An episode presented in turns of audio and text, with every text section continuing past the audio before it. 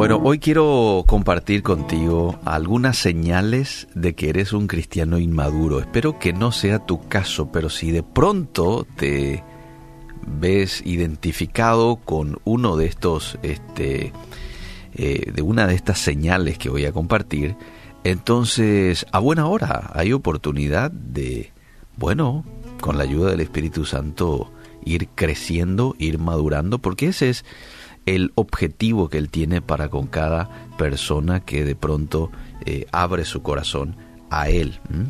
La señal que distingue a un cristiano inmaduro es que no quiere continuar creciendo en la fe y se conforma con haber recibido a Jesús en su corazón. Él ya repitió la oración, ya va al cielo y eso es suficiente.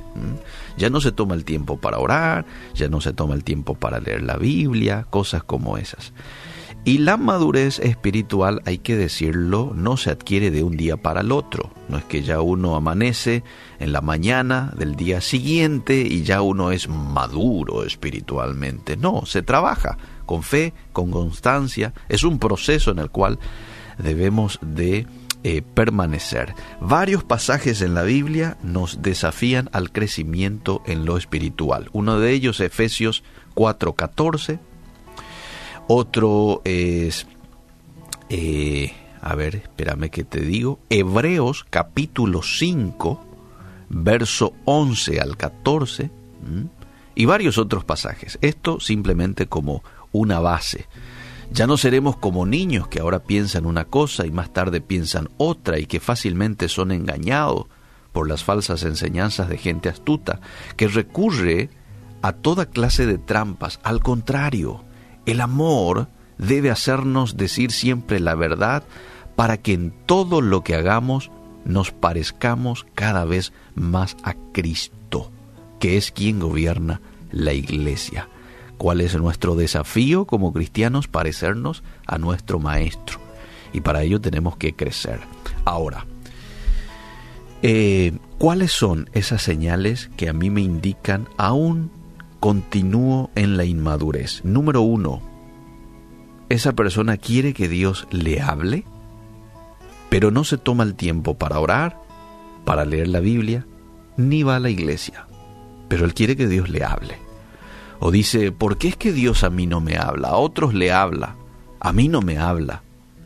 Sin embargo, esa persona no se toma el tiempo ni de 30 minutos por día para buscarlo a Dios en oración. Entonces hay una incoherencia allí. ¿Quieres que Dios te hable? Tómate el tiempo para escucharlo, para estar en quietud eh, en la presencia de Dios. Y esto es muy importante, estar en quietud, porque cuando estamos así, eh, ansiosos, inquietos, no podemos escuchar la voz de Dios. Número dos, o segunda señal de inmadurez, es la persona se desanima fácilmente ante los problemas y espera que su vida esté libre de conflictos. ¿eh? Él quiere una vida de prosperidad, de gozo, todo color de rosa, porque él ya está con Cristo y Cristo es el vencedor. Entonces ahora él tiene que conquistar todo, todo le tiene que salir bien. Y no es así. O si no, preguntémosle a el apóstol Pablo, a Pedro, a Daniel, a José y a varios otros personajes, las cosas no le fueron fácil. Al propio Moisés tuvieron mucha oposición en el camino, pero siempre que caminaron con él victorioso allá a la postre, al final, salieron vencedores con la ayuda de Dios. Número 3. Tu fe depende de cuánto recibas de Dios una, señal de inmadurez espiritual. Y si Dios no te da conforme a lo que quieres, reniegas de Él. Seguramente escuchaste, si no es tu caso, escuchaste a alguien decir, le pedí algo a Dios, no me dio y yo ya no quiero ir ni a la iglesia. Ya, ya reniega la persona, ya se enoja así que con, con Dios. Eso es una señal de inmadurez. Cuatro, abusas de la gracia de Dios. ¿En qué sentido? La persona peca una y otra vez porque confía en que va a volver a recibir perdón. pero no quiere dejar su pecado. Siempre va a recibir perdón. Entonces vuelve a cometer y después pide perdón. Un poquito más adelante vuelve a cometer y después vuelve a pedir perdón. Pero no quiere dejar su pecado. Número 5. Piensas que Dios está a tu disposición y debe darte todo lo que deseas. Así es como piensa un inmaduro. Pero en la realidad esto no es así.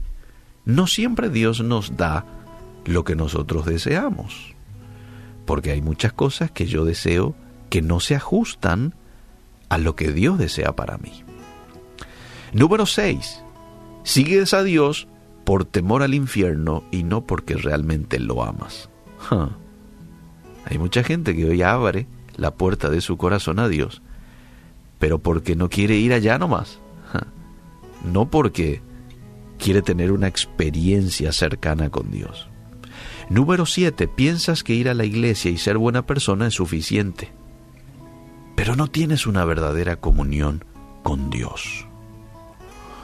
Número 8. No fomentas la unidad entre los creyentes. Eres de esas personas que causa división en la iglesia. Y algunos se preguntarán, ¿y cómo es eso de causar división en la iglesia? Muchas veces a través del chisme, a través de la murmuración, a través de un espíritu de queja todo el tiempo, de negatividad. Son maneras de dividir a los hermanos dentro de una iglesia local. 9. Haces las cosas cuando un líder u otra persona te mira. Famoso, el pastor está y bueno, uno hace a la perfección. Tu trabajo se basa en cuánta alabanzas recibas y no en cuánto ofreces a Dios. En pocas palabras, la persona esta trabaja para el hombre, no para Dios. Y Dios nos insta a trabajar para Dios, no para los hombres. Colosenses 3.